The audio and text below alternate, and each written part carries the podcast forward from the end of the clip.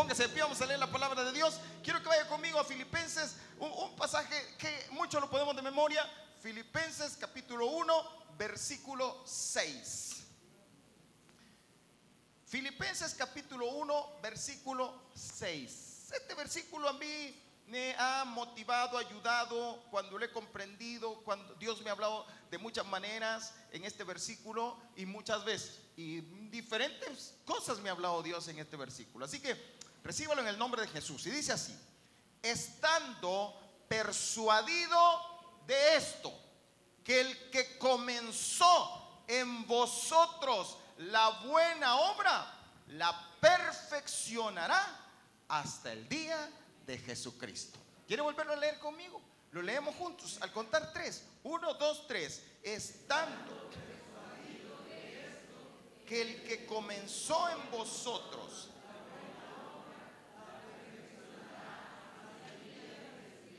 ¿Cuántos dicen amén? Oremos, Padre, en el nombre de Jesús, gracias porque sabemos que tú no dejas nada a medias y que lo que comienzas lo terminas, Padre. Y que aunque yo no mire, tú estás trabajando, Padre. Y que lo que tú has dicho se cumplirá. Y que lo que tú has prometido llegará. Porque tú eres un Dios que cumple, que no eres hombre para que mienta, ni hijo de hombre para que se arrepienta. En el nombre de Jesús, amén y amén. Puede sentarse, por favor, hermano. Y, quiero hablarles de esto. Mire, Dios aún está trabajando. Diga el que tiene la par, Dios aún está trabajando. Aún cuando nosotros estamos dormidos, Dios está trabajando. Cuando usted está adormecido por diferentes situaciones, cuando usted está diciendo, es de más, Dios no ha hecho nada, déjeme decirle, Dios aún está trabajando. El aún, esta frase, esta palabra, aún, indica que algo se produce también en la situación que se expresa, aunque ello sorprenda o se espere que no fuera así. Dios aún está trabajando. Y aunque usted pueda decir, yo no veo nada, aún está trabajando. Él no descansa. Y dice la escritura, Jesucristo dijo esto, Juan capítulo 5, versículo 17, dijo el Señor, pero Jesús les respondía, mi Padre aún hoy está trabajando y yo también trabajo. Él no descansa. Aunque usted diga, es que yo aquí, esto ya se cerró, Dios aún está trabajando. Aunque muchos matrimonios digan, ay, este maestro ya no tiene remedio, Dios aún está trabajando. Aunque muchos padres digan de sus hijos, ay, este más, mis hijos esto ya no tiene remedio, Dios aún está trabajando. Aunque usted diga esa puerta se cerró como lo, lo, lo pensó Jaimito en un momento, Dios aún está trabajando. Aunque le metieron otro y otro llegó, Dios aún está trabajando. La PDT, palabra de Dios para todo, dice, pero Jesús les contestaba, mi Padre nunca deja de trabajar. Nunca, nunca, nunca. Y aunque usted sienta que ya se, aquello se cerró, Dios nunca deja de trabajar. Porque lo que Dios comienza lo termina. Porque Dios ha dicho que Él ha comenzado una buena obra y la va a completar, la va a perfeccionar. Hay un ejemplo, hace, eh, eh, a principios de este año, compré una, una planta, a mí me gustan mucho las plantas, esas artificiales, compré una, así grande, grandota. Y después me di cuenta que se llamaba bambú japonés. ¿Cuántos han oído hablar del bambú japonés? Pues era un bambú japonés, alta, así, y, y muy linda. Y conocí, supe que el bambú japonés tiene una característica muy linda. Y, quiero que la veamos, creo que la tengo ahí. Vamos a leer para que no se me quede nada. Dice así, mire, el bambú japonés es un caso extraordinario y que nos enseña una importante lección. Cuando un cultivador planta una semilla del árbol, no crece inmediatamente. Escuche bien. Aquellos que queremos la cosa ya, ya. No, no, espérese. No crece inmediatamente, ni siquiera crece en las siguientes semanas. No importa cuánto se lo riegue o abone, el bambú no crecerá ese año, tampoco en el siguiente, porque el bambú tarda, ¿cuántos años? Siete años en salir a la superficie. Para aquellos que dicen, es que a mí me gustan las cosas rápidas. Pues aguantate. Porque es necesario, ¿verdad? A veces las cosas rápidas no funcionan. Veamos que más, el cultivador inexperto pensará que la semilla ha muerto. A veces, además por gusto le oras al Señor. Por gusto voy a la iglesia. El pastor anda diciendo, mentira, es un mentiroso. Pero no el hermano Dani, otro. O que sus cuidados durante las primeras semanas no han sido los adecuados. Pero pensar de esa forma es un error, porque el bambú necesita de siete años de cuidado para salir a la superficie. O sea, usted está ahí, solo mira la tierra, no mira nada, pero tiene que regarla, tiene que abonarla y va a ver después de siete años. Durante esos siete años el bambú genera sus raíces, se carga de la energía necesaria para crecer, porque después de ese periodo el árbol crecerá, ¿cuánto? 30 en solo 6 semanas. Oiga. Pero primero pasaron, ¿cuántos años? Entonces, ¿cuánto tiempo dura para que salga? Siete años, seis meses.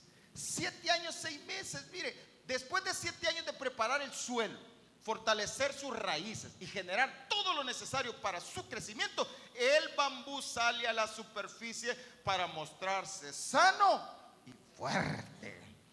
El bambú no se tomó seis semanas para crecer, sino siete años y seis semanas. Y el cuidado que le brindaron durante ese tiempo posibilitó que el árbol creciera. Esta historia nos deja una gran enseñanza y es similar a lo que nos pasa muchas veces en la vida. En general, nos apresuramos y nos ponemos ansiosos si no logramos inmediatamente un objetivo. Muchas de nuestras metas, especialmente las más ambiciosas, requieren tiempo y dedicación. Y aquí esto le dejo, mire, en la vida no todo tiene que florecer a las semanas. A veces las cosas más hermosas pueden nacer después de siete años. ¿Cuánto lo cree, hermano? Mire, a veces nosotros creemos que la cosa ya, ya se acabó. Y yo quiero compartir este mensaje para aquellas personas que han pasado esta experiencia que yo he pasado también. Que hay momentos que, creemos que ya no, no funciona y nos frustramos, nos sentimos tristes. A veces recibimos palabras de Dios. Yo sé que muchos de ustedes han recibido palabras, por no decir todos, hemos recibido alguna palabra de Dios que, Dios dice, estas cosas van a pasar, como lo que sucedió, contaba Jaimito, contaba que, el Señor dio una palabra de, de provisión y de bendición. Entonces uno dice, cree que eso va a pasar muy pronto a veces. O uno espera que pase, tal vez no mañana, pero sí pasado mañana. Y uno espera que eso pase ya, ruego. Y uno dice, es que yo no veo, no veo. Y que la palabra, mentiras. No, a veces vive así, creyendo. Pero hermano, pueden pasar siete años. El siete no lo vea como un número redondo, véalo como un, tiempo perfecto de Dios. En el tiempo perfecto Dios obrará y hará que crezca lo que tiene que crecer. En el tiempo perfecto de Dios. La Biblia dice, todo es hermoso en su tiempo. No, no va a durar lo que usted quiere, va a durar lo que Dios quiera. Y se, se va a, realizar cuando Dios quiera. Y hemos sentido frustración, enojo, hemos sentido eh, amargura, hemos sentido eh, tristeza. Muchas personas retroceden. Muchas personas, ¿para qué voy? Ya no voy. No, sé si usted le ha invitado a alguien. Vamos para la iglesia. ¿para qué? Yo ya no voy. Yo ya tiré la toalla. Ya, a veces decimos, ya estuvo, ya no más. O, cuántas veces le ha pasado a usted que, que se pone tan triste que se deprime porque no ve lo que está pasando. Y sabe que humanamente es normal. Humanamente pasa, pero necesitamos entender un poco más el principio, el por qué. Hermano, bueno, esta historia me abre el entendimiento. Y, más que historia, una realidad, ¿no? Algo real, algo que, pasa. los cultivadores de bambú japonés pasan esto. Y hay muchas plantas que la Biblia dice, el labrador para ver los frutos debe trabajar primero. No es que ya mañana, hay que trabajar. Por eso quiero motivarlos esta mañana a poder tomar cartas en el asunto y saber lo que Dios ha hablado, lo va a cumplir, hermano. Lo que Dios le ha dicho, lo va a cumplir. Lo que Dios le, ha hablado de este púlpito, lo va a cumplir. Lo que Dios le ha hablado a su corazón cada vez que lee la Biblia, lo va a cumplir. Lo que Dios le ha mostrado, lo va a cumplir. Porque Dios no miente. Porque Dios tiene el poder para lograr lo que Él quiere. Y Él hace lo que Él quiere. Vimos el domingo pasado que Dios es soberano. Por eso quiero, pero ¿qué hago mientras no veo nada? Y esa es una pregunta que quiero, creo que está ahí. ¿Qué hago mientras no veo nada? ¿Y qué puedo hacer? Pero es que, mira hermano, yo voy a la iglesia, yo canto, yo le adoro, pero no veo nada. Mire, yo eh, hago ayuno, oro, hago lo que me dicen, pero no veo nada. Entonces, ¿qué hago mientras no veo nada? ¿Qué voy a estar haciendo? Le voy a dar un consejo, cinco consejos que hacer mientras no ve nada. Cinco consejos, diga que tiene la par, cinco consejos para ti mientras no ves nada. Aunque yo no vea, ahorita mismo Dios está obrando. Y, y probablemente salga de aquí las cosas que yo por las cuales estoy orando siguen peor, pero Dios está obrando. Dios está obrando, hermano. Dios está haciendo cosas nuevas. ¿Cuánto le ha pasado? Regálenme un poquito más de volumen. ¿Cuánto les ha pasado? Que han estado enfermos o algún ser querido de ustedes está enfermo y llega alguien a orar. Y ora y usted siente, wow, usted siente respiro porque siente la fe de la otra persona que oró por usted o por, por su familiar. Y dice usted, wow, se va la persona y se van y queda con, con ánimo. Pero en la noche se empeora. Pero en la noche, y había estado bien, y todo fue que llegaran a orar y se empeoró. Entonces usted dice, por favor, que la próxima, que no venga este hermano a orar por mí. Pues usted cree que es el hermano. No, no, no, no, déjeme decirle algo. Y, todavía el hermano dijo, tranquilo hermano, descanse tranquilo, que ya se va a componer. Y esa noche termina en el hospital. Y usted estaba, usted sentía, usted sentía que ya se iba a componer. Y esa noche se fue por el hospital. Entonces viene el hermano y le llama y le dice, ¿qué tal hermano? Aquí en el hospital por su culpa. Y usted viene. Entonces le dice al hermano, no se preocupe, ahorita voy para orar. No, no venga. Pero ¿sabe qué? Aunque usted no crea, Dios está obrando. Y, usted, y, Dios sabe que era necesario ese proceso ahí. Porque cuando usted siente que se hunde, es cuando Dios lo está levantando. Cuando usted siente que ya no puede más, es cuando Dios está haciendo lo suyo. Cuando usted siente, ¿sabe usted que una persona que se está ahogando, para poderlo rescatar, hay que dejarlo que se canse de, luchar por sí mismo? ¿Sabía usted eso? Porque si no, lo va a ahogar a usted también. Cuando usted ve a una persona que se está ahogando y tira, man, y alguien se le acerca hasta del pelo, lo agarra y, está desesperado. Entonces, una de dos, o le da un garrotazo porque se calme, o déjenlo que cuando ya está así, entonces lo puede agarrar y tú ahí lo salva. Pero es cierto, es cierto, e, es que uno en la desesperación agarra y termina ahogándose los dos. Cuando usted está con sus fuerzas, se haga, dice el Señor, ok, yo no tengo prisa, yo espero. Y tú, Señor, que por tu culpa, ya ve, yo dejo a esta mujer, yo dejo a este hombre. Y dice Señor, ok, andada la vuelta que querrás, aquí voy a estar yo. Y cuando usted dice, ya no puedo más. Ahí va el Señor. Y ahí comienza. Ahí te comienza a levantar y comienza. Pero mientras tanto, Él está trabajando en todo tu entorno y ni cuenta te das. Pero Dios sigue trabajando. Pero que va a cumplir lo que te dijo, lo va a cumplir. Porque lo que Dios comienza, lo termina. Porque cuando Dios dice yo hago, Él hace. ¿Y quién le dice que no? Ni tú no le puedes decir que no. Así que hermano, usted tranquilo. Cinco consejos. Número uno, lo primero, mire, ponte el yugo del Señor. Primer consejo. Cuando usted esté en ese proceso que no ve nada, ¿sabe qué? Lo que tiene que hacer, vaya al yugo del Señor, póngaselo. Porque mientras usted quiera andar ahí de cabrito y andar sigue haciendo lo que le da la gana, hermano, usted lo que necesita es ponerse el yugo. ¿Cuál yugo? Mateo capítulo 11, versículo 28 dice, luego Jesús, dijo Jesús, vengan a mí todos los que están, ¿cómo? cansados y cargados. ¿Y qué más dice? Ah, no, dice, y lleven cargas pesadas y yo les daré descanso. Ahora, fíjese bien. ¿Quiénes son los cansados? ¿Sabe quiénes son los cansados? Los que están cansados de hacer las cosas a su manera y por eso no ven resultados. ¿Sabe por qué muchas veces no vemos los, resultados? Porque, y aquí, pues, pues sí que yo quiero hacer así. Y dice, Señor, no, tranquilo, tranquilo. A mí, a mí me pasaba a veces que, a, veces me acuerdo, me acuerdo una vez que, estaba, se me arruinó el carro, no me arrancaba. Entonces, uno más o menos conoce su vehículo. Entonces yo levanté el capó y dije, revisar. Es que eso llegaron unas personas y me dijeron, ¿qué le pasa? Eh, ah, es que fíjate, pero déjeme ver. Y empecé a ver que le jalaban por aquí, le jalaban por ahí, agarraban por acá. Yo, pero, pero, pero, no, no, no, va a ver qué va a estar. Bueno, y, de repente, ¡pum! explotó una cosa. Pero si no estaba así. La cosa que no arrancó. Al, fin, al final tuvo que llegó el, el mecánico, el de verdad. Ya vio que hay gente que, que, que y no son nada. Y llegó el mecánico. Y entonces ¿qué le hicieron? Me dijo. Le voy a, mírenme, hasta algo molesto, mírenme, dijo. Para la próxima, no lo toquen, me dijo. No lo toquen.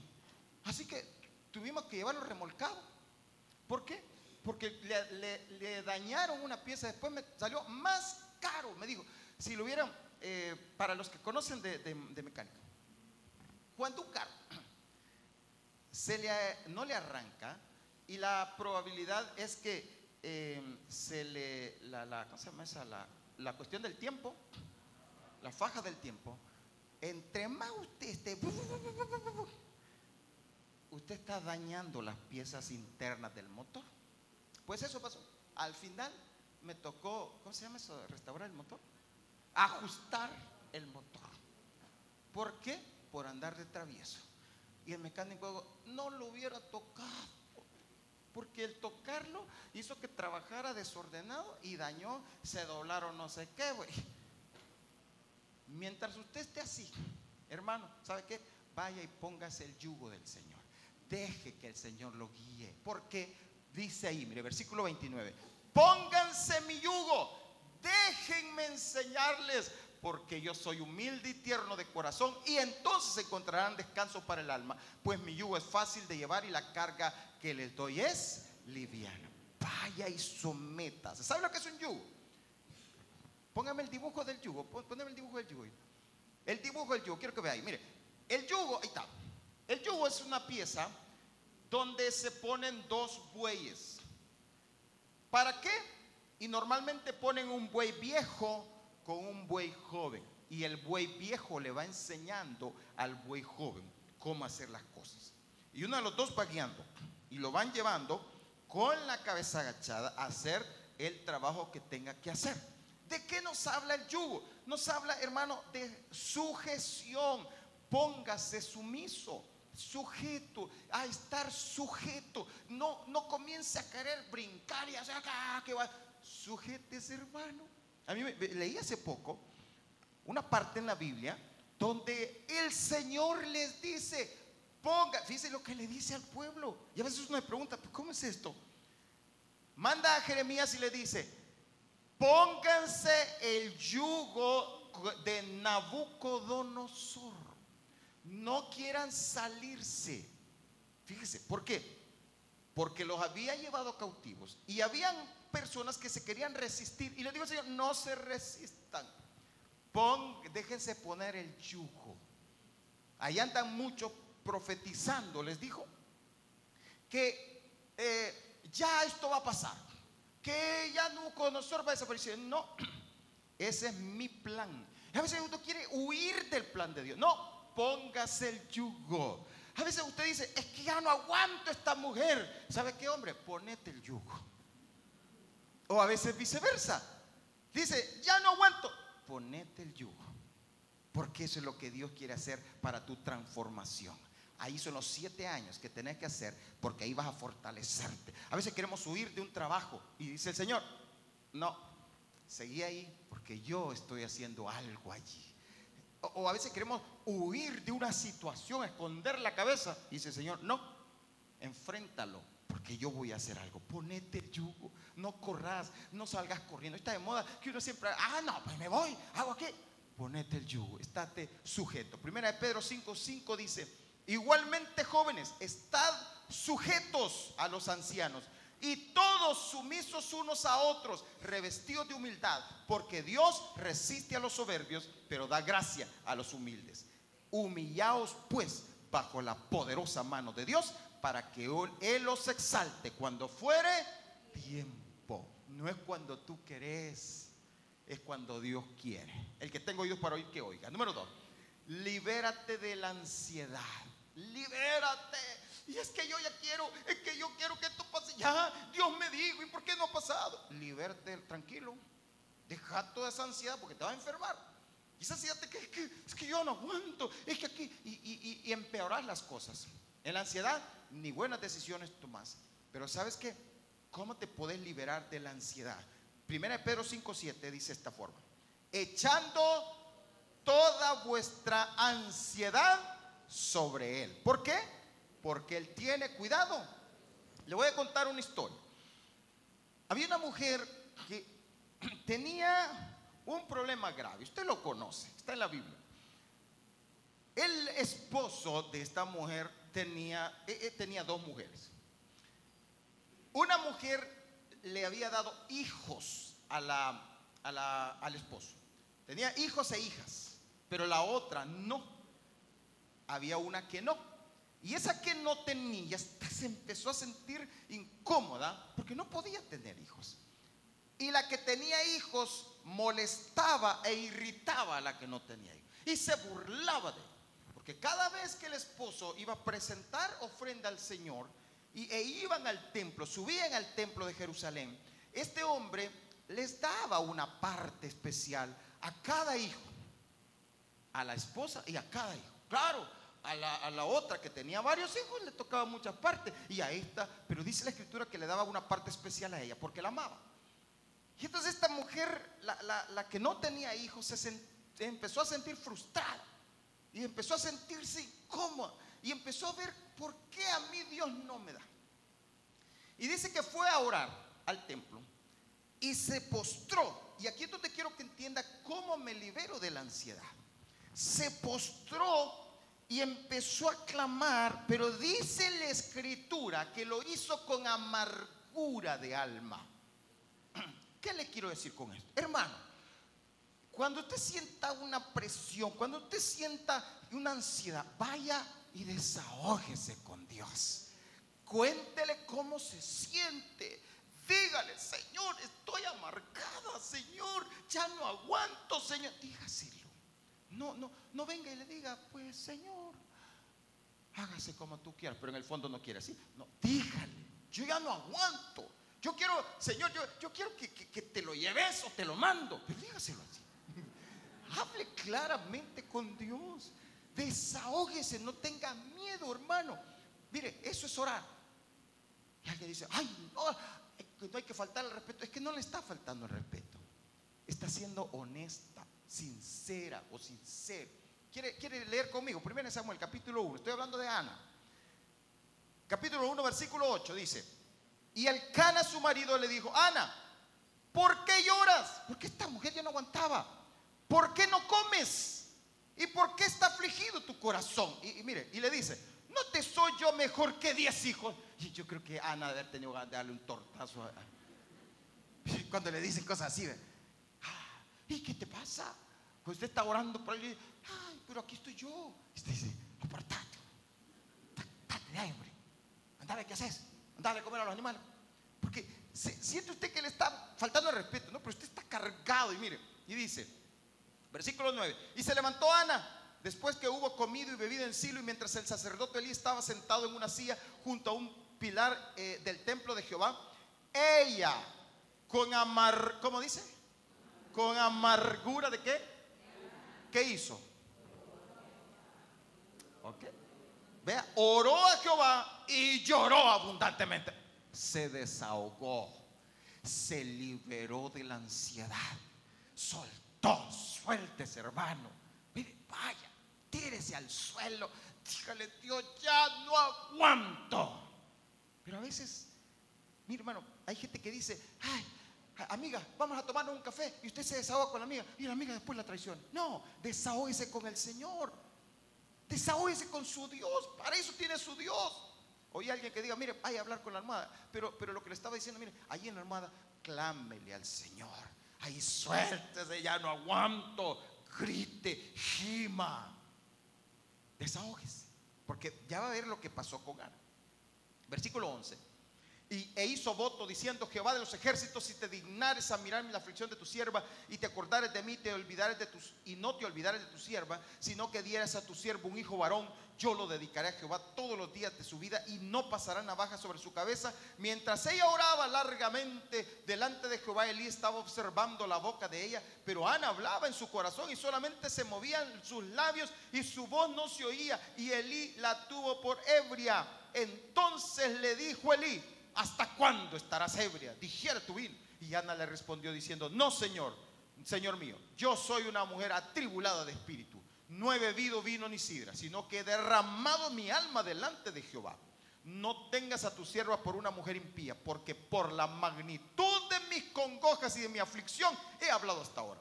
Y Elí respondió y dijo, ve en paz, y el Dios de Israel te otorgue la petición que le has hecho. Y ella dijo, haya tu sierva gracia delante de tus ojos. Y se fue la mujer por su camino. Mire, mire, mire lo que aquí, ¿qué, qué dice ahí? ¿Qué hizo ella? Y comió, ¿y qué más? Se desahogó, se liberó.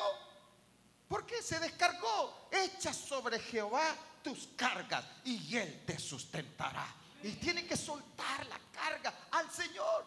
Dígale al Señor y Él enviará una paz que sobrepasa todo entendimiento. Y mire, mire lo que pasó después. Versículo 20, 19. Y levantándose de mañana, adoraron delante de Jehová y volvieron y fueron a su casa en Rama. Y el Cana que hizo, se llegó a quién? A Ana su mujer. Y Jehová se acordó de ella. Aconteció que al cumplirse el tiempo, después de haber concebido Ana, dio a luz un hijo y le puso por nombre Samuel, diciendo, por cuanto que hizo, lo pedí a Jehová.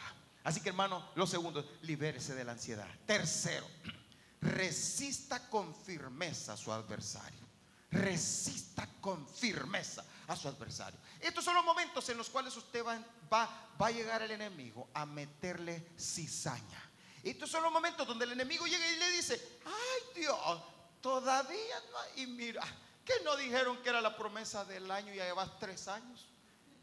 Era, es que ¿Qué no dijiste que Dios te había dicho? Pues, ¿y dónde está tu Dios?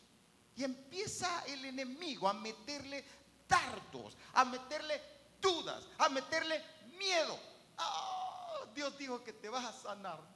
Ay, Dios. Y mira, más grave estás, más difícil. Ya no y empieza a meterle dudas. Primera de Pedro 5:8 dice, sed sobrios y velad porque vuestro adversario, el diablo, como león rugiente, anda alrededor buscando a quien devorar. Versículo 9, al cual que tenemos que hacer, resistir firmes en la fe, eh, sabiendo que los mismos padecimientos se van cumpliendo en vuestros hermanos en todo el mundo. Hermano, resista, resistid al diablo, Santiago 4:7, y huirá de vosotros. ¿Se acuerda usted de Jesús? Dice la escritura, hay, algo aquí importante.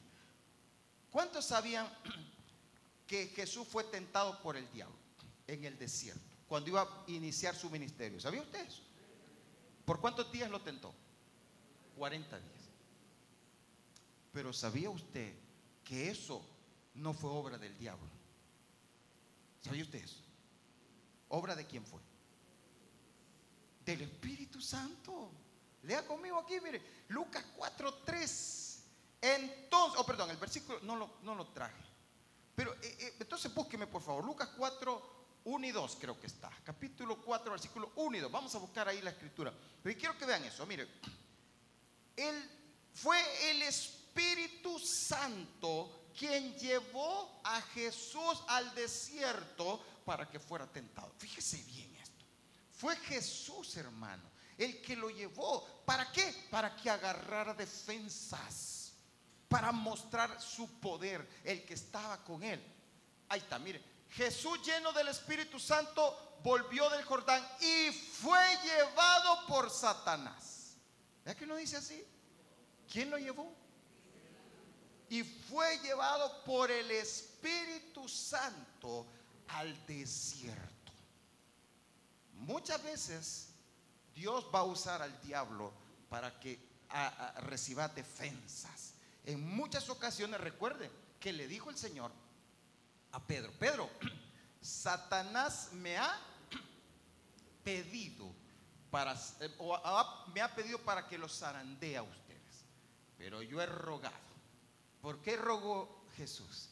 Para que tu fe no falte, no para que el diablo no te toque. Fíjese bien, Job, ¿quién tocó a Job? El diablo, pero ¿quién le dio permiso al diablo?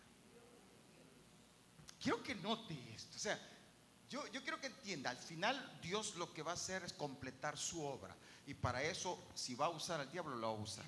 Pero ¿qué te dice? Resístelo. Resístelo. Muchas veces el diablo no es, y, tome nota de esto, no es aquel que, tiene cola, cachos. El diablo es un espíritu. Y el diablo se viste como ángel de luz. Y muchas veces el diablo puede estar a la par tuya, no aquí en iglesia, digo en otra parte, ¿no?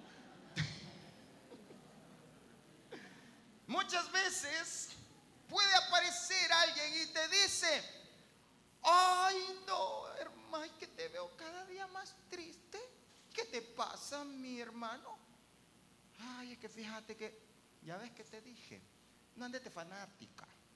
Es que vos todo lo andas creyendo. Agarrala suave. Déjase desgraciado ya. Y ahí van esos consejos que no son la boca de la persona, sino que la boca del diablo, que viene a través de per zonas. Dice que, uh, uh, le voy a contar algo. Llegó alguien, alguien, a la casa de alguien, de una iglesia, alguien.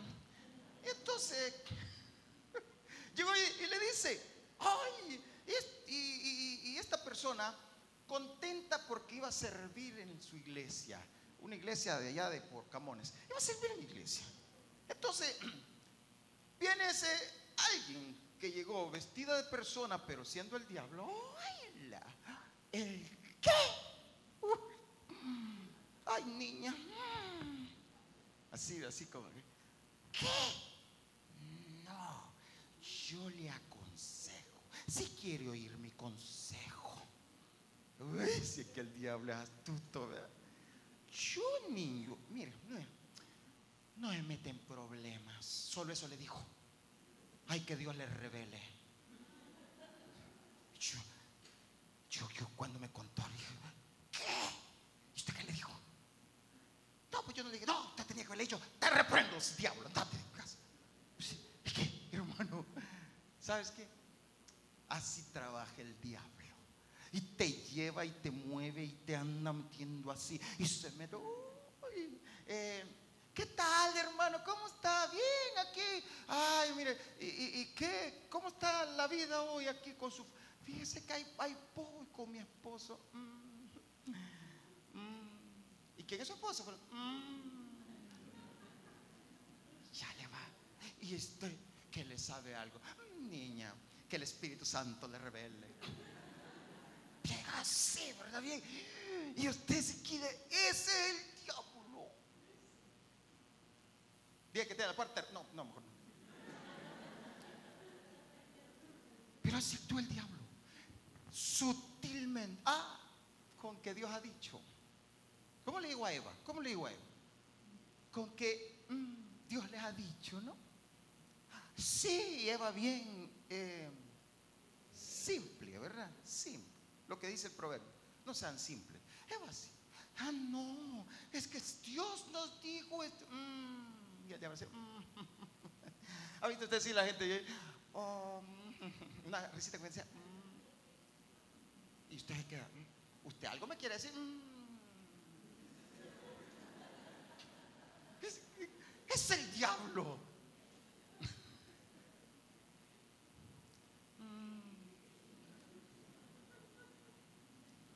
vemos otro día.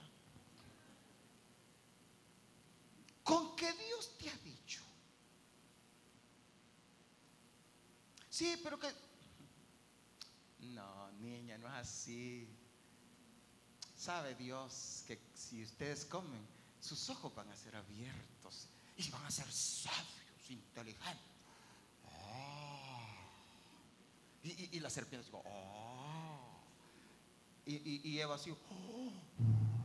mira Adán, esta mujer fue enviada por Dios. Digo, digo, esta serpiente fue enviada por Dios. y usted, mira, viene a librarnos. La Biblia dice, resiste al diablo. Resiste. Tres tentaciones le hizo Satanás a Jesús. ¿Cómo enfrentó Jesús estas tres? Escrito está. Escrito está. ¿Sabe cómo usted lo va a derrotar? Escrito está. Usted no puede, usted no puede decirle, ay, no, niña, es mentira. Escrito está.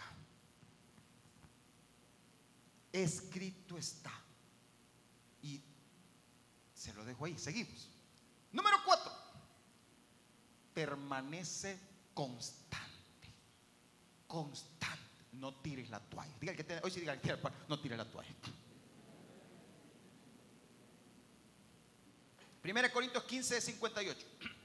Así que hermanos míos amados, ya estoy terminando, hermanos. Hermanos músicos, si, se van preparando. Así que hermanos míos amados, estad firmes y...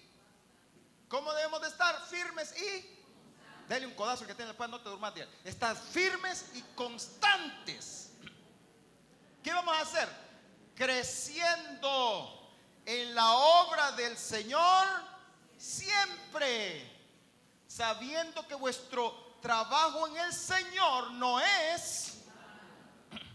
Esa es la clave. Hermano, nada de lo que hagas en el Señor es en vano. Ay, pero ni gracias me dijeron. Ok, ¿para qué lo hiciste? ¿Para que te dijeran gracias o para servirle al Señor? Sirve al Señor. Date por el Señor. Date. Mire, mire, hermano, te voy a contar. Aquí a mí me gustan los chambos. Le voy a contar. Ay, bueno, mire. Han habido veces los cuales me invitan a algo, a alguna reunión donde la cual yo voy a darme. ¿Sabe qué? Ni comida me dan.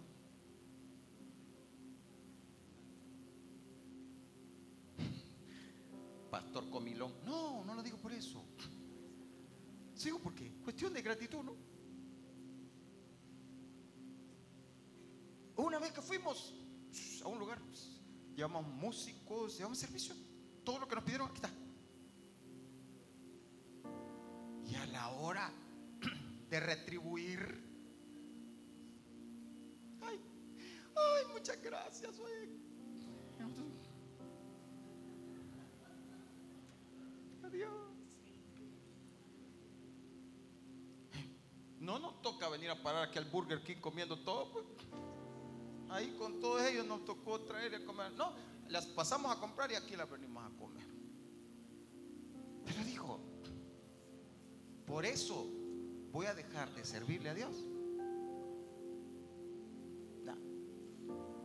Yo sigo creciendo en la obra del Señor yo sigo dándome para el Señor. Yo sigo, y, si me vuelven a invitar a esta persona, voy, sí, voy. Pero hoy les digo que me tienen que dar de comer. Pero voy.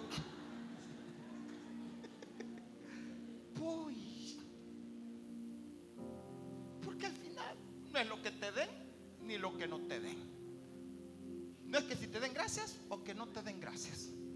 No, miren, hoy estamos viviendo tiempos en los cuales la honra se ha perdido la honra se ha perdido.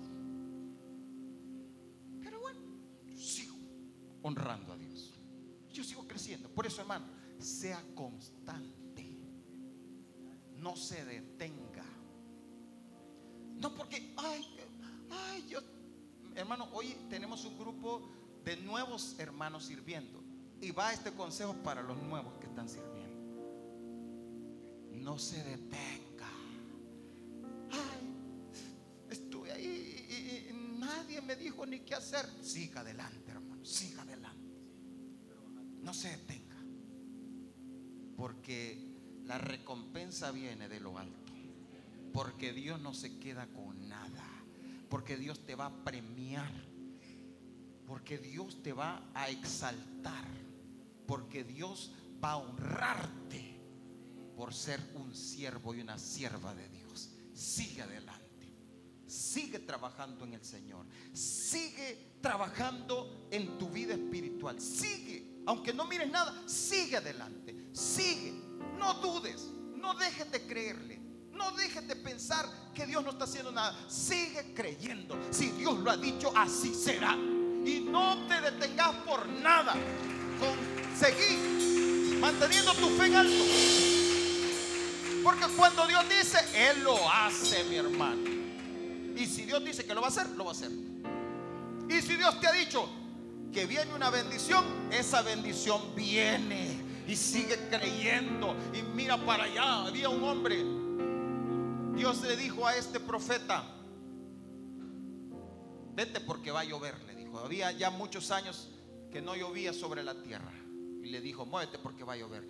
Y se fue a una montaña y manda a su siervo y le dijo, ve a ver si hay nubes de lluvia. Y se va y le dice, "Mm, no hay nada. Ah, ok.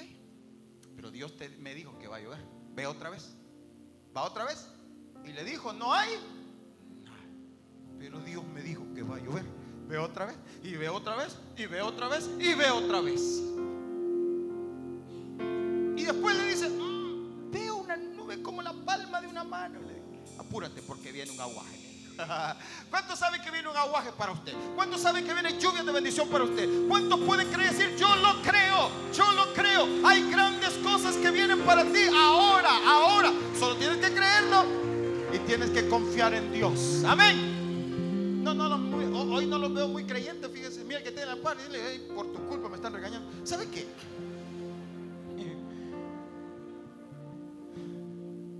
Me voy a bajar para que me crea. Viene una lluvia para usted. Oiga lo que estoy diciendo. Esto esto no, no estaba en el mensaje, sino que aquí lo acabo de recibir. Aunque no puedas ver, va a llover bendiciones sobre tu familia, sobre tu casa, sobre tus hijos. Aunque ahora no lo mires y mañana tampoco y pasado mañana tampoco, ni quizás el próximo año, pero Jaimito nos vino a testificar. Él pasó ese proceso, él recibió, va a llover bendiciones. Y, lo que veían eran otras cosas. Pero cuando menos sintió, y eso es nada más las primicias, Jaimito, de lo que le viene. Y hay mucho más que Dios está haciendo y seguirá haciendo. Porque nuestro Dios es grande, mi hermano. Es poderoso. Solo créelo. Y vamos a lo último. Pero antes leamos la primera. ¿Cuál fue la primera? ¿Qué hago mientras no veo nada? Ponte el yugo del Señor, número dos. Libérate de la ansiedad, número tres. Resiste con firmeza a tu adversario, número cuatro. Permanece constante y número cinco. Mantente alabando y glorificando el nombre del Señor. Alábalo. Mientras estés en el proceso, adóralo. Mientras estés en el proceso, cántale. Mientras estés en el proceso, glorifícalo. ¿Cuántos pueden decir gloria a Dios en esta mañana? Dilo más fuerte, gloria a Dios. Póngase de pie, por favor. Vamos a exaltarlo. Salmo 86, versículo 7. Mira lo que dice. Salmo 86, versículo 7 al 13. En el día de mi angustia te llamaré. Ya lo van a poner. Salmo 86, versículo 7. En el día de mi angustia te llamaré porque tú me respondes.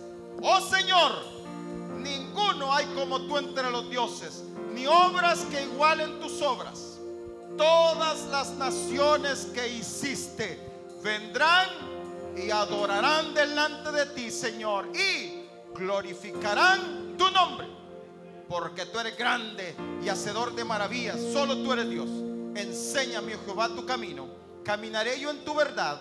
Afirma mi corazón para que tema tu nombre. Versículo 12. Te alabaré, oh Jehová Dios mío, con todo mi corazón y glorificaré tu nombre para siempre. ¿Cuántos van a glorificar al Señor? Amén. ¿Por qué no levantes tu mano y comienza a glorificar y decirle a Dios gracias, gracias mientras esperas, mientras no puedas ver, glorifica a tu Señor, porque Dios es fiel.